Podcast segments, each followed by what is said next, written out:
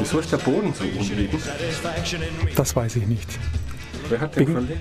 Wegen dem Sift-Teppich, der drin ist. Vielleicht sollte ich den Teppich mal zur Reinigung bringen. Hi, Ich habe ein. Mix, hallo, ich, Ich wollt- grü- grüß Sie, ich habe einen Teppich dabei, der ist in zwei Hälften geteilt, weil wir durch eine Studiowand getrennt sind. Mein Kindkollege Mix und ich. Und wir, Kindkollege. Sagt man so, wenn man seit Kindheit befreundet ist. Das nennt man Kindkollege. Ich glaube schon. Du erfindest Wörter. Nein, nein, nein, nein. Wer seit von klein auf befreundet ist, ist ein Kindkollege. So ein Schmarrn. Natürlich. Dann gehe ich in die Reinigung und sage, ich habe ja einen Teppich, der ist versifft. Dann sagt er, oh, Milbenkot. Übrigens, mein Anorak ist wie neu, wie neu. Ja? Es ist Wahnsinn. Wie kommst du generell voran mit deinen Studien zum Speckkragenindex, was Vertrauen und Ehrlichkeit angeht? Ah, ich habe es schleifen lassen, obwohl ich ihn gut finde. Darf ich deine Kolleginnen fragen? Den Speckkragenkoeffizienten. Gut, dann bringe ich den Teppich zum Reinigen und ähm, bin gespannt, was er sagt. Ja? Zwei Stücke Teppich, kein Problem. Man könnte auch einen neuen kaufen. Das wäre in diesem Fall jetzt kein großer Luxus. Ja, aber es ist ein Studioboden, auf dem wir stehen und da ist ein Teppich, den wir in zwei Stücke geschnitten haben, dass jeder einen halben Teppich hat. Dass man keine Hintergrundgeräusche hört, außer wenn irgendwo jemand die Spülung drückt hier im Haus. Aber ich glaube, das kann man gar nicht hören auf Band, das hören nur wir. Ich weiß es nicht. Ständig rauscht es irgendwo. Mir fällt das schon gar nicht mehr auf. Ach, zum Glück. Wie war sonst? Hast du was Gutes erlebt die Woche? Ähm, die Woche, außer dass ich meinen ähm, Speckkragenkoeffizienten habe schleifen lassen, war es eine gute, aber relativ normale Woche. Keine besonderen Dinge, aber viele offene Schleifen habe ich, was mich nervt. Ich habe dir gerade auf dem Weg hier hoch schon mein Leid geklagt, Ja. ähm, dass ich gerade wieder den Eindruck habe, es sind zu viele Dinge offen. Vor allem sind Dinge offen, die sich nie schließen lassen. Also es lässt sich ja, und damit muss man lernen umzugehen. Und damit muss ich lernen umzugehen, dass viele Dinge sich nicht niemals schließen lassen. Wie zum Beispiel Social-Media-Kommunikationen. Die gut, sind klar. endlos. Und wenn man, ich liebe es, ich liebe mein Netzwerk, das ich habe, weil ich nützliche Fragen stellen kann, die beantwortet werden und ich auch sehe, dass andere Leute nützliche Fragen stellen, bei denen es Spaß macht, wenn ich sie beantworte. Ich liebe es also. Trotzdem stresst's oder drückt's mich manchmal etwas, wenn ich weiß, ach, jetzt hatte ich zwar keine Lust mehr zu arbeiten heute, aber das sind, ich habe drei Nachrichten bekommen, die muss ich schnell lesen und gegebenenfalls beantworten, weil ich die Leute nicht hängen lassen will Ja, oder zwei, drei Tage warten lassen Das möchte. ist doch schon Druck, Stress. Oh, Stress ist was anderes, aber es ist Druck. Ja. In der Tat, es ist Druck und ich will es aber nicht ignorieren, weil es mir wichtig ist. Natürlich. Weil ich mich auch freue, wenn ich mit einem Anliegen oder einer wichtigen Frage sozusagen in meine Fachgruppe gehe, die ja mein Netzwerk darstellt, und kriege dann kein Feedback, nervt es mich natürlich, weil Die Frage das ist ist dann Sinn. natürlich auch, von welchem Zeitrahmen sprechen wir? 24 Stunden. Ist so dein, dein Vorsatz? Ja, ist meine, ist so mein Rahmen. Und ich glaube, es ist der Rahmen. E-Mail, Nachrichten, 24 Stunden dann. Das ist manchmal schon sehr, sehr schwierig. 24 Stunden.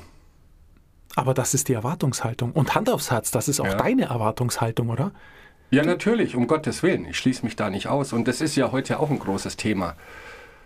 So haben wir die letzte Show beendet mit offenen Schleifen, wie wir damit umgehen. Und ich habe mit dir ja einen kleinen Persönlichkeitstest gemacht, der das Bedürfnis der Menschen testet, wie gut sie damit umgehen können, Unklarheiten in ihrem Leben zu haben. Das können jetzt große Unklarheiten sein. Was wird nächstes Jahr passieren, wenn ich das und das tue, also Entscheidungen treffen. Aber mit Unklarheiten ist auch gemeint, diese offenen Schleifen, unerledigte Dinge, die nicht mal an uns selber liegen, dass wir sie nicht erledigt haben, sondern bestes Beispiel, ich habe vor zwei, nee, vor zwei Tagen, vor zwei Wochen hat die Geschichte begonnen, ich habe eine Rechnung bekommen von der Gemeinde, die dermaßen absurd falsch ist, dass ich nicht wusste, ob ich weinen oder lachen soll. Wassernachzahlungen in Höhe von 18.000 Euro. Also, Ja. wie viele Swimmingpools sind das? Dann habe ich mit der netten Dame telefoniert und es war ihr klar, dass das falsch ist und sie schickt mir eine neue Rechnung, weil in zwei Wochen wird das automatisch vom Konto abgebucht.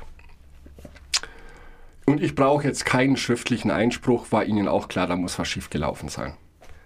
Ich habe von ihr nie wieder was gehört. Keine neue Abrechnung, keine E-Mail, keinen Anruf. Ich habe vor zwei Tagen der Dame nochmal geschrieben, ob sie sich bitte an unser Gespräch erinnert, ähm, weil der Zeitpunkt, wo diese 18.000 vom Konto abgebucht werden, rückt immer näher und ich habe noch keine neue Rechnung. Und du hast keine 18.000 Euro auf diesem Konto, oder? Natürlich nicht. Ja, natürlich, Und schon okay. gar nicht für Also, dann würde ich permanent duschen. Nonstop. Es ist absurd. Aber mich beunruhigt das jetzt, dass ich vor zwei Tagen eine E-Mail geschrieben habe mit der Bitte um kurze Aufklärung, läuft dieser Prozess oder nicht, und ich bekomme keinerlei Feedback. Nicht E-Mail dankend erhalten, wir melden uns, gar nichts. Und sowas nervt mich. Ich weiß jetzt nicht, ob das in deine Theorie der 24 Stunden Erwartungshaltung reinfällt. Aber das finde ich schon sehr unprofessionell, weil es hier tatsächlich auch um viel Geld geht. Ja? Das heißt, mein Bedürfnis nach Klarheit ist sehr groß. Nach, und ich habe nach wie vor keinen deutschen Begriff dafür gefunden, Cognitive Closure. Ja? Das Bedürfnis der Menschen, möglichst viel Sicherheit im Leben zu haben. Und der Autor bietet jetzt auch keine Lösung, wenn man das nicht hat. Er spricht aber von bestimmten Gefahren, die passieren können. Kannst du dich an die Geschichte über den Sieben-Tage-Krieg erinnern? Von Kann ich mich Woche? erinnern, ja. Gut. Und wie hieß der General, von dem ich gesprochen habe? Eli Zaira. Der Hintergrund war ja, Israel wollte einen besseren Nachrichtendienst, wollte verlässlichere Prognosen, ob sie in irgendwelchen Gefahren stecken. Und da das eine sehr heikle Gegend ist im Nahen Osten, gab es widersprüchliche Aussagen. Einen Tag, wir werden angegriffen, es gibt Krieg, am nächsten Tag alles okay, nix. Dann kam Eli Zaira, der das Konzept entwickelt hat. Und das finde ich schon sehr cool. Er hat eine Theorie entwickelt, ihn nennt er das Konzept. Ich schreibe jetzt ein Buch, das nenne ich das Buch. Ich glaube, ich. Damit ist dann alles gesagt, oder? Es gibt Das ein Buch, das Buch. Ähm, seine Theorie war ja, um uns nochmal das in Erinnerung zu rufen, für Israel besteht keine Gefahr, solange die benachbarten Staaten keine geeignete Luftwaffe und keine Scud-Raketen, Raketen zur Verfügung haben. Alles, was passiert, sollte man unter diesem Gesichtspunkt betrachten. Und wenn es keine Luftwaffe gibt und keine Raketen, ist alles kein Problem. Und du kannst dich erinnern, es gab einen Auflauf, bla bla bla bla. Eli Zaira ist cool geblieben, hat gesagt, macht euch keine Sorgen, mein Konzept steht nach wie vor, es wird nichts passieren. Im Prinzip war er der große Held und das, was sich Israel immer gewünscht hat. Da ist jemand, der sagt, ich habe die Weisheit mit Löffeln gefressen und ich kann ganz präzise Prognosen abgeben. Und an diesem System will ich nicht rütteln. Jetzt kommt aber das Problem. Und denkt daran, was das vielleicht mit dem Bedürfnis nach Cognitive Closure zu tun haben könnte. Sechs Monate später äh, kam ein junger Nachrichtenoffizier und sagte, er hat wahnsinnig viele Warnungen von allen Richtungen bekommen, dass sich ägyptische Truppen in Massen um Israel herum zusammenziehen. Nur, das Problem war, unser General hat ja beschlossen, dass nichts passieren würde. Und außerdem hatte er sich noch ein zusätzliches Programm auferlegt. Er möchte herausgehen als der Mann, der das komplette Nachrichtensystem neu definiert hat. Sein Ziel war es, dass alle Nachrichtenoffiziere in Zukunft anhand der Klarheit ihrer Bewertungen bewertet werden. Und die Theorie ist, wenn einmal eine Entscheidung getroffen wurde, gibt es hinterher keine Diskussionen mehr. Wir treffen eine Entscheidung und stehen dazu. Und niemand durfte eine andere Meinung aussprechen. Das ist generell schon schwierig, glaube ich. Aber im Militär ist es noch viel schwieriger, seinem direkten Vorgesetzten zu widersprechen. Und das zweite große Problem, das viele Menschen nicht nur Zaira haben, wenn sie eine Entscheidung getroffen haben oder überzeugt sind von einem Ausgang, wir konstruieren uns die Wirklichkeit so, dass sie zu unserer Theorie passt und nicht umgekehrt. Naja, Problem war, es kam zum Krieg, mehr als 10.000 Tote zu beklagen und Elizaira ist plötzlich von ganz oben nach ganz unten gefallen. Und das hat etwas mit dem Cognitive Closure zu tun. Und gerade in, beim Militär, aber auch in Unternehmen, so die Theorie von Charles Duhigg, die sehr streng auf Hierarchien basieren, ist es ganz, ganz schwierig, wenn einmal eine Entscheidung getroffen wurde von einer höheren Stelle und alle Anzeichen darauf hindeuten, dass diese Entscheidung falsch sein könnte, wird keiner mehr widersprechen. Vor allem dann nicht, wenn es schon einmal gut gegangen ist. Und dieser Elizaira ist für Charles Duhigg, den Autor, ein Paradebeispiel für einen Mensch, der ein ganz großes Bedürfnis nach diesem Cognitive Closure hat. Es gibt keine Unklarheiten. Ich baue mir eine Welt, die auf einer Theorie passiert.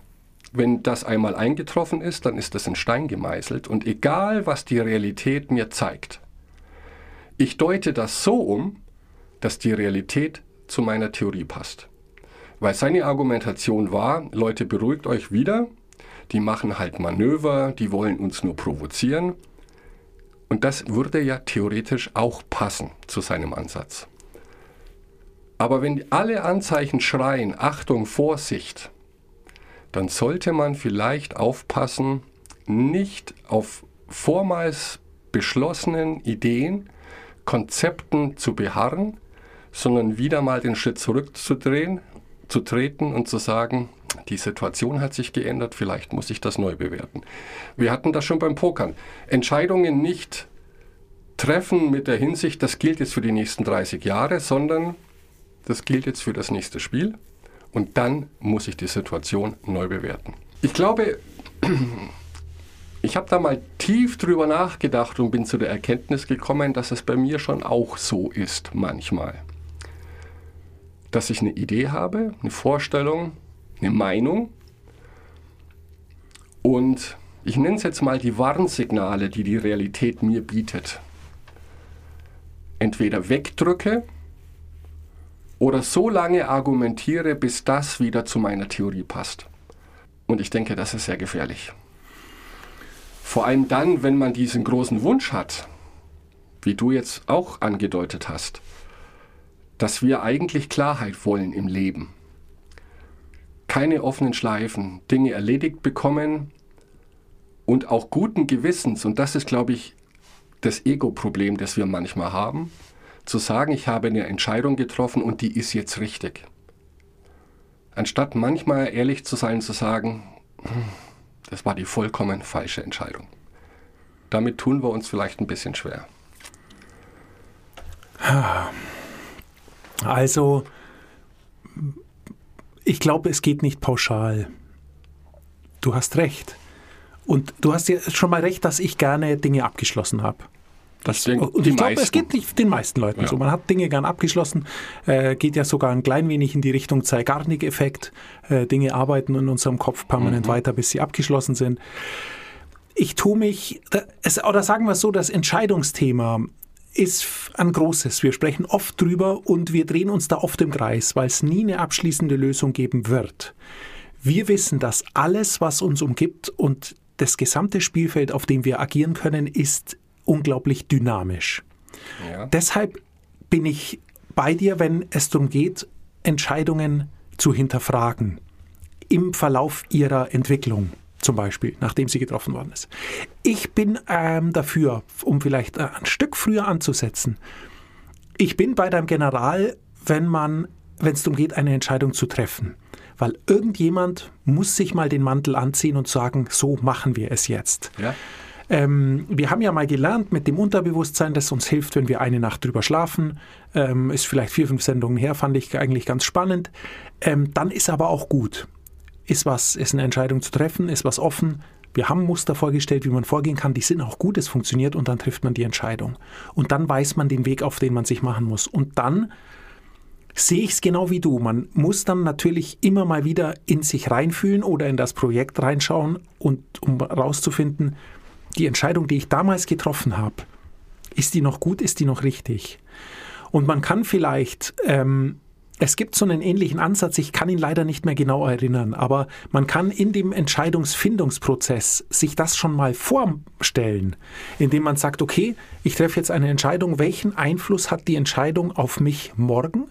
Welchen hat sie in einem Monat und welchen Einfluss hat sie in einem Jahr? Ja. Und macht sich Stichpunkte dazu. Dann weiß man nämlich vielleicht schon sehr genau, dass man bei vielen Dingen sich schon bei einem Monat schwer tut, zu sagen, was wird meine jetzige Entscheidung in einem Monat für einen Einfluss auf mich haben.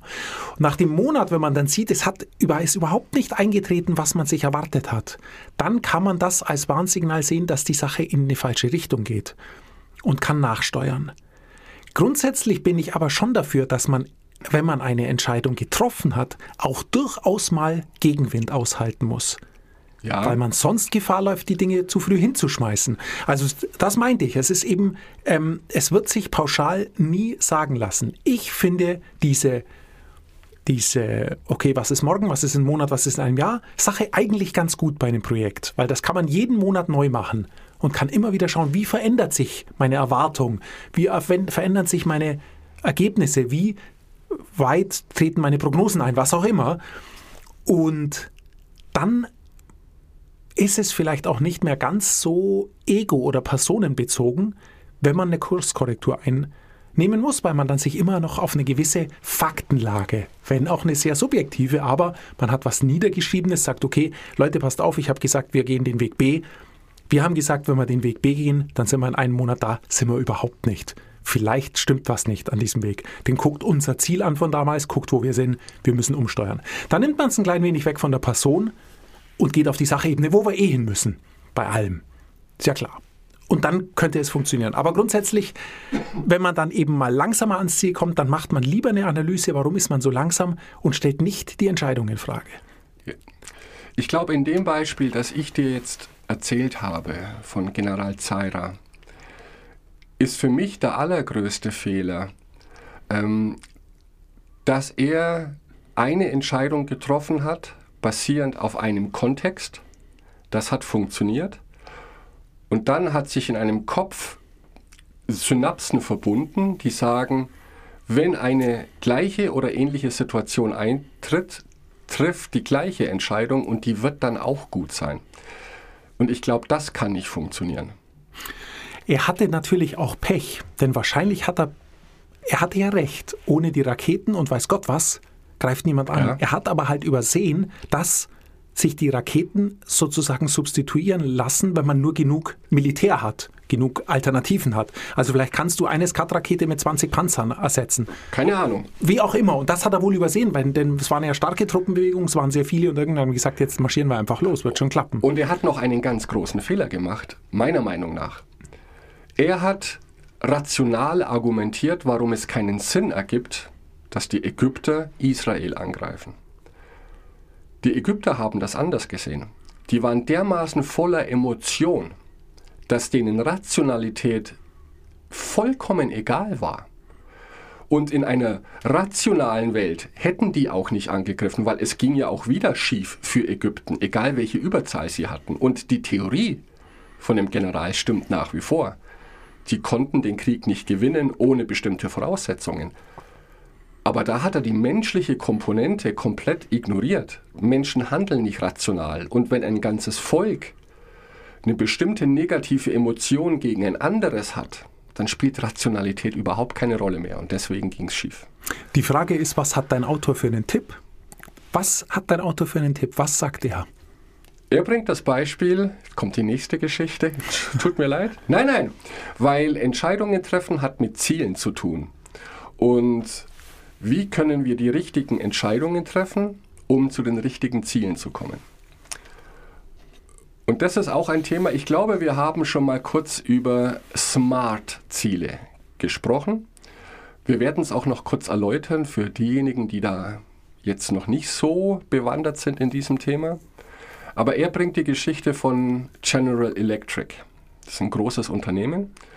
Ähm, und in den USA war General Electric in den Electric, ich, heute habe ich es mit der englischen Aussprache, in den 1980ern das zweitwertvollste Unternehmen. 200.000 Beschäftigte. Und der Grund, so zumindest General Electric, war, dass dieses Unternehmen glaubte, dass sie besonders gut darin waren, sich Ziele zu setzen. Die hatten seit den 60ern schon ein System, das finde ich fast ein bisschen spooky. Ähm, jeder Angestellte bei General Electric musste zu Beginn eines jeden Jahres einen Brief an den direkten Vorgesetzten schreiben und seine Ziele für das Jahr definieren. Was sind meine Ziele? Wie kann ich diese erreichen? Und welche Standards sind zu erwarten? Und anhand dieses Briefs mit anschließender Diskussion mit dem Vorgesetzten, bla bla bla, wurde daraus ein individueller Arbeitsvertrag erstellt. Das klingt sehr spannend, aber klingt auch nach wahnsinnig viel Druck. Also wenn du selber deinen Arbeitsvertrag verhandelst und den... Aber andererseits ist es gut, du setzt dir Ziele, musst aber auch sagen, wie du sie erreichst. Und wenn du sie nicht erreichst, dann ist halt dein Arbeitsvertrag hinfällig. Und die nannten das dann ab den 80ern Smart. Ähm, Smart steht für spezifisch, das M steht für messbar, das A für erreichbar, also auf Englisch achievable, R für realistisch und T, es ist an eine Zeitlinie, Timeline gebunden. Denn das Problem, das wir oft haben, wenn wir uns Ziele sitzen, äh, setzen, die sind nicht konkret. Daran scheitert es oft. Wir kennen das und sorry, dass ich es nochmal ansprechen muss, aber wir sind nach wie vor zu Beginn eines Jahres die Vorsätze fürs Jahr. Ähm, es scheitert oft daran, konkret zu werden. Wenn ich mir jetzt vornehme, dieses Jahr mache ich mehr Sport, ist die Wahrscheinlichkeit, dass ich meine Ziele erreiche, sehr gering, weil im Prinzip habe ich gar kein Ziel. Das ist die Idee, oder? Von mhm. Smart-Zielen. Ähm, Im Gegensatz zu zum Beispiel, ich werde dieses Jahr jede Woche fünf Kilometer laufen. Kann ich messen, ist an eine Zeitlinie gebunden. Je nach meinem Fitnesszustand muss man individuell aushandeln, sind fünf Kilometer realistisch. Es ist messbar, wo enden fünf Kilometer. Das sind Smart-Ziele. Und finde ich auch einen spannenden Test. Ich meine, das hat sich heutzutage etabliert, Smart-Ziele sich zu setzen. Und die haben bei General Electric da diesen Test gemacht mit den 45 besten Sekretärinnen. Damals waren das wohl alles Frauen in den 80ern, die durchschnittlich 20 Jahre Erfahrung hatten und durchschnittlich 95 Zeilen pro Stunde tippen konnten. Und dann hat sich das Management mit jeder einzelnen Dame hingesetzt und gesagt, hm, geht das vielleicht besser, können wir Ziele definieren. Und aber immer in Absprache mit der Angestellten. Und die einen sagten dann, ja, ich kann 98, geht wahrscheinlich und dafür brauche ich jetzt zwei Wochen, um mich da einzugrooven. Also das ist nicht so, dass das Management diktiert hat, du musst ab morgen so und so viel schneller sein, sondern wurde immer individuell ausgehandelt. Im Durchschnitt kam aber heraus, dass jede dieser Damen im Durchschnitt dann 112 Zeilen pro Stunde schaffte und General Electric hat die Theorie gehabt, das liegt nur daran, dass wir Smart-Ziele mit jedem Einzelnen vereinbart haben. Problem war, es hat nicht überall funktioniert. Es gab bestimmte Unternehmen innerhalb dieser Gruppe, die hatten alle Smart-Ziele. Die haben alle diese Smart-Ziele erreicht. Aber diesen Unternehmen ging es von Jahr zu Jahr schlechter. Und was macht man, wenn man nicht weiß, warum man ein Problem im Unternehmen hat? Man holt sich Hilfe von außen, Consultants und so weiter und so fort. Die haben sich dann tatsächlich mit den Mitarbeiterinnen hingesetzt und haben gesagt, ja, zeig mir mal deine Smart-Ziele. Wie gesagt, jeder Angestellte in diesen beiden Unternehmensbranchen hatte Smart-Ziele und hat sie jedes Jahr erreicht bzw. übertroffen. Also die Theorie kann irgendwie nicht stimmen, dass es nur an diesen Smart-Zielen liegt. Und dann haben die sich das angeschaut und da kamen halt Smart-Ziele raus, wie in diesem Jahr werde ich Büroartikel ähm, noch effizienter einkaufen mit Tausenden von Excel-Listen. Eines dieser Unternehmen war ein Atomkraftwerk und da war die Theorie und daraus das folgende Smart-Ziel, naja, es gibt die Anti-Atomkraft-Demonstration, die verringern die Moral unserer Angestellten. Und ich setze mir als Smart-Ziel, äh, weniger Demonstranten vor den Toren zu haben, um meine Mitarbeiter nicht ablenken zu lassen. Ja, wurde erreicht, bla bla bla. Und unterm Strich steht aber die Aussage von diesen beispielhaften Smart-Zielen. Die sind so banal, so trivial. Und niemand hat jemals darüber nachgedacht, dass man nicht nur Smart-Ziele braucht, sondern dass man auch überlegen sollte, sind es diese Ziele überhaupt wert, erreicht zu werden? Und das hat lustigerweise auch wieder was mit dem Cognitive Closure zu tun. Denn alle diese Mitarbeiterinnen sagten, ich fühle mich super wohl mit diesem Smart-Ziele-System. Es gibt für mich nichts Befriedigenderes, als so ein Ziel abzuhaken und zu sagen, erledigt.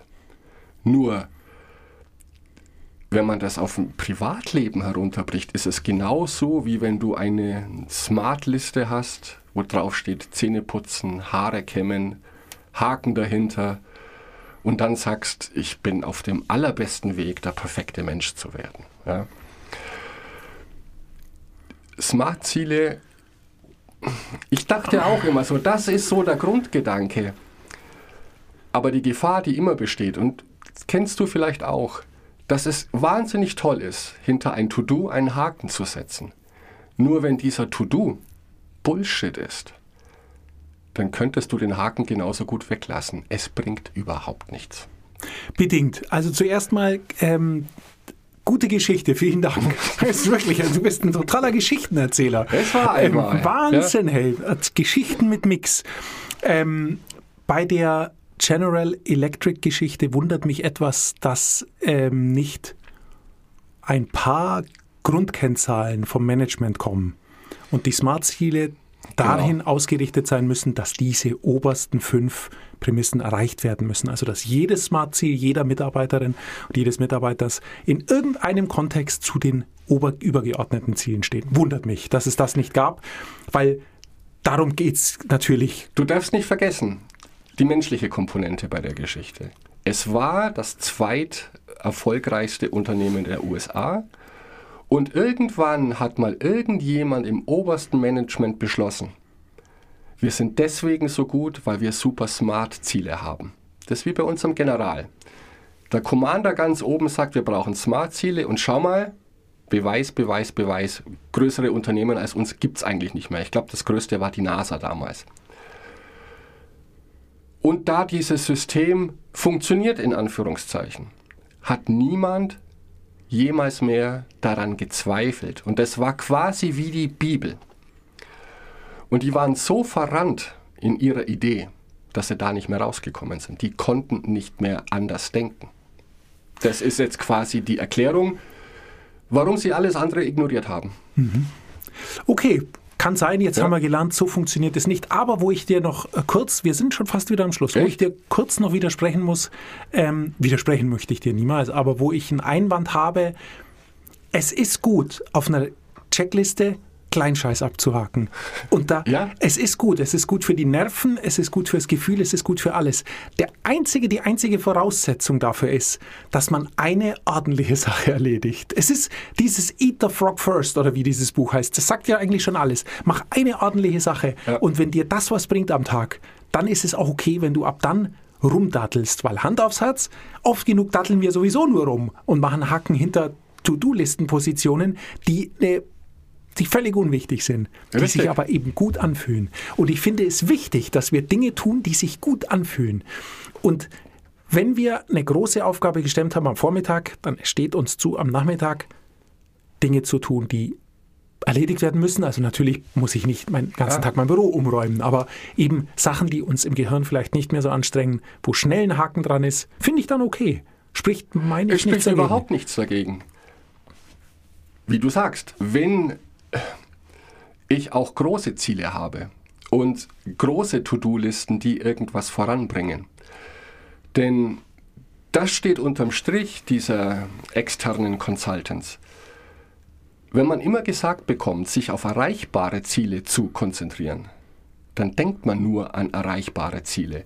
Und wir müssen ehrlich sein, ähm, auch wenn ich mir vorgenommen hätte, ich mache mehr Sport, egal wie diffus das ist, und ich überlege, was ist realistisch für mich, der seit 20 Jahren nicht mehr gejoggt ist. Wenn ich dann sage, okay, ich mache einen Kilometer in der Woche, kann ich das erreichen? Aber ist das der Sinn der Sache? Also mit einem Kilometer pro Woche das ganze Jahr, ich glaube, dann könnte ich es gleich bleiben lassen. Dann bräuchte ich nicht mich auf Sport und Joggen konzentrieren, sondern ich brauche mehr Ziele. Ich könnte sagen, ich fange langsam an in der ersten Woche mit einem Kilometer. Guck, wie es mir geht. Wenn ich das gut geschafft habe, mache ich vielleicht nochmal zwei, drei Wochen diesen einen Kilometer, um mich einzugrooven. Aber dann muss mein nächstes Ziel sein, zwei Kilometer oder 1,5. Das ergibt dann mehr Sinn. Diese Art von erweiterte Smart-Ziele, sogenannte Stretch-Ziele. Also es muss etwas sein, das ganz leicht außerhalb deiner Komfortzone liegt. Dann ergibt dann ergeben Smart-Ziele Sinn und dann ist es natürlich auch schön, Haken dahinter machen zu können. Aber nur diese bringen dich vorwärts. Und deswegen haben die bei General Electric oder bei diesen zwei Subunternehmen auch begonnen zu sagen, wir behalten die Smart-Ziele bei, aber jeder muss noch ein sogenanntes Stretch-Ziel definieren. Und das muss erstmal unerreichbar sein. Wir sprechen hier von einem Zeitrahmen von ein Jahr. Mach dir keine Gedanken, ist es realistisch? Kriegen wir das überhaupt hin? Ähm, und sorg dich vor allem nicht darum, dass du dann keine Haken jede Woche äh, hinter irgendwas setzen kannst, sondern lass dieses Ding mal rumoren. Gib dem Zeit, ein Jahr. Mach dir keine Sorgen, wie schaffen wir das, wie können wir das umsetzen, spielt erstmal keine Rolle, sondern eine Idee in den Raum stellen und dann daran arbeiten, wie kann ich das realistisch machen. Und diese Kombination trägt wohl dazu bei, dass Menschen diesen Cognitive Closure bekommen. Sie dürfen kleine To-Dos abhaken, die wichtig sind, wie du gerade gesagt hast. Und sie sollen auch größer denken und sich erstmal keine Sorgen darüber machen, wahrscheinlich erreiche ich das gar nicht. Aber auch ein großes Ziel, glaube ich, das nur zu 50 Prozent erreicht wird, ist besser als ein kleines, durchaus realistisches, das ich zu 100 Prozent erreiche. Weil das könnte den Ball ins Laufen bringen. Sehr gut, ja. Das, ist, das wäre die Lösung von Charles Duhigg. Das wäre die Lösung. Sehr krass. Ähm, ich könnte noch unendlich mehr Geschichten erzählen, aber ehrlich gesagt freue ich mich jetzt auf Geschichten von dir. Ich muss sehen, ob ich Geschichten habe. Der 0,1% Joker. Das passt ist mein dermaßen Buch. zu dir, das ist Der unglaublich. 0,1% Joker. Ach, Wahnsinn. Ich bin sehr, sehr gespannt. Ich habe ähm, erst ein Drittel dieses Buches und kann dir noch nicht sagen, wie ich es finde. Worum soll es da gehen? Ich meine, Sage ich nicht, aber es ist ein sehr kluger Autor. Ähm, es ist sehr schön zu lesen und lass dich überraschen. okay, Dann bis zum nächsten Mal. bis nächste Woche. Au, Mix, ist dir was aufgefallen an mir? An dir. Ja, Du siehst An meinem Gang. An Na, du siehst gut aus wie immer, deswegen ist mir nichts aufgefallen. Was soll mir ja nicht- auffallen? mein Pulli. Mein Pulli. Ich habe genau den gleichen Pulli an wie Bond. Das kann euch doch nicht auffallen, dass ich nicht den gleichen Pulli anhabe, den Bond anhat. No Time to Die, die finale Szene in dem Bunker. Hat Bond genau den Pulli an wie ich. Das muss dir doch auffallen. Das muss dir doch an meinem Gang, an meinem Geheimagentenmäßigen heute aufgefallen. Ach, es ist alles für den Arsch. Ich fasse es nicht. Ach komm. Ach, ich fasse es nicht. Oh mein Gott.